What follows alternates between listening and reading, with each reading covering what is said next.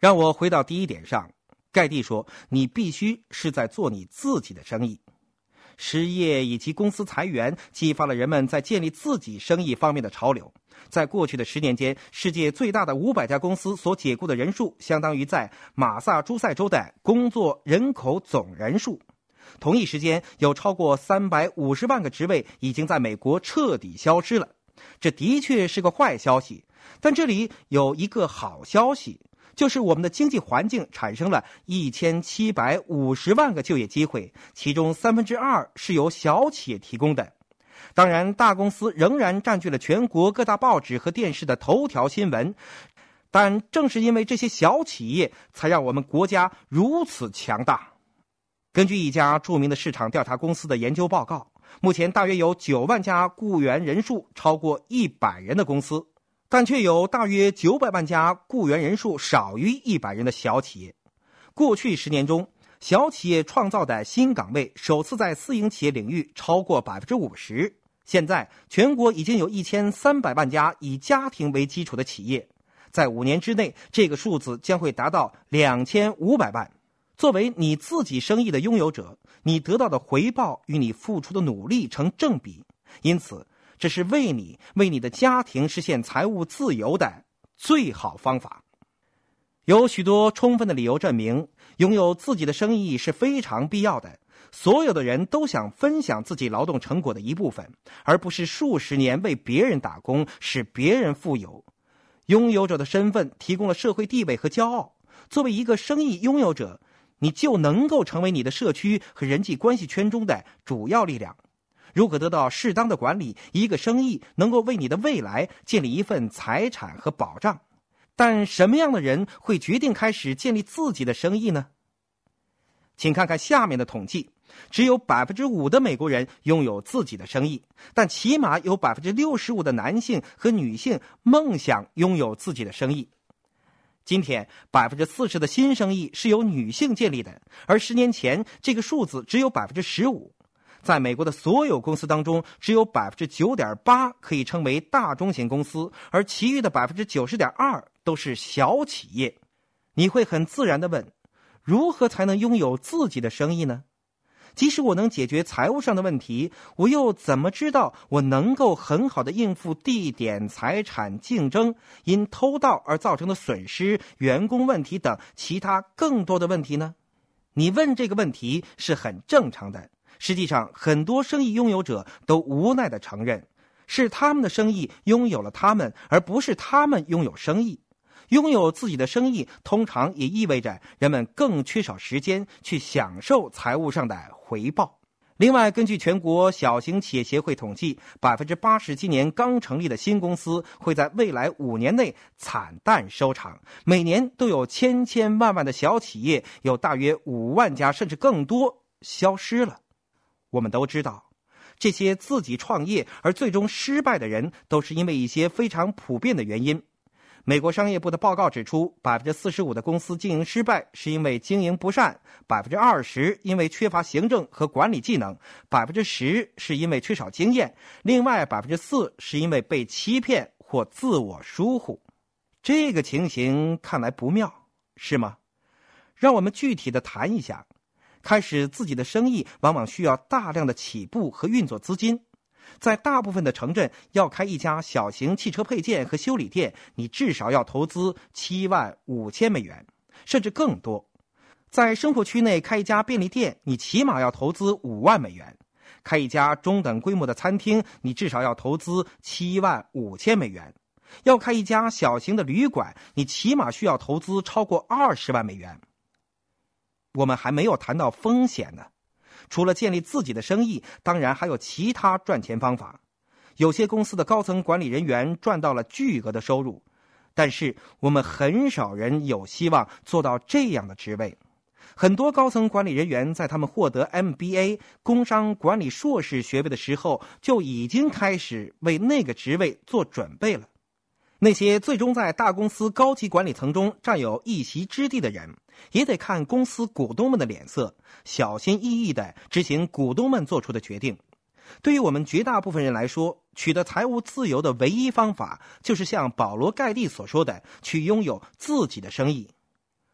让我们跳过中间的几点，看看保罗·盖蒂所说的第六点。他一再强调，你必须把你的成功建立在别人成功的基础上。让我们从复制的角度来谈谈财务自由。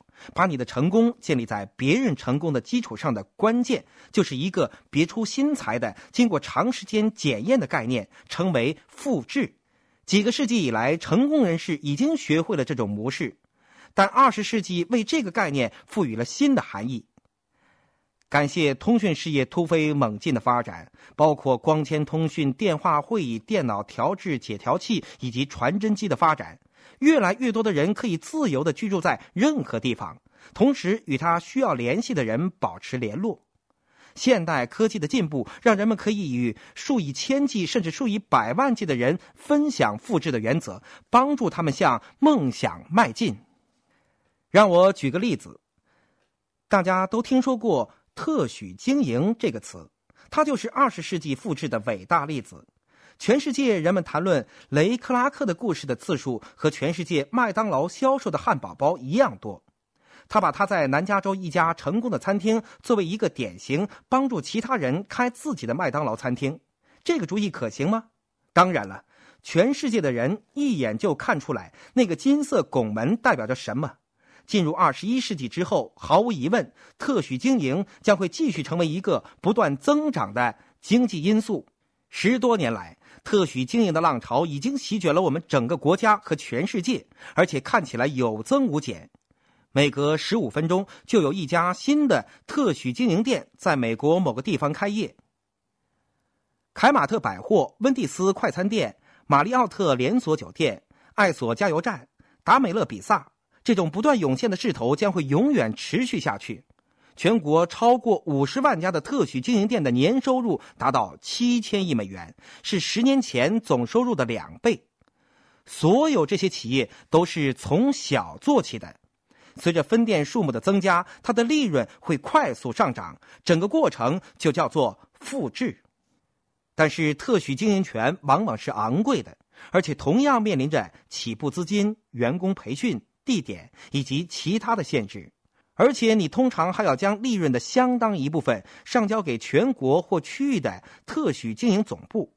很明显，对于一小部分有钱投资的人来说，特许经营是相当有吸引力的；但对于大多数人来说，这个选择是不可行的。那怎么办呢？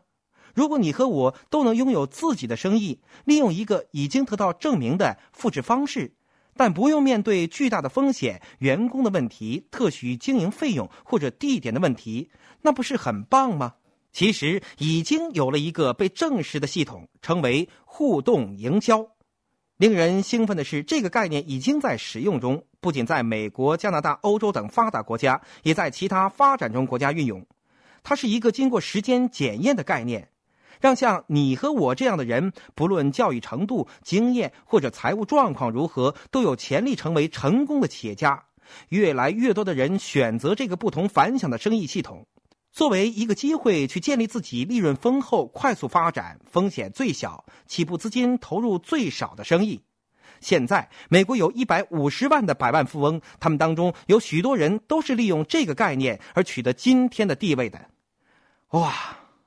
根据著名的斯坦福研究杂志和《华尔街日报》的预测，在未来十年里，全世界将有百分之五十左右的产品及服务通过互动营销来提供。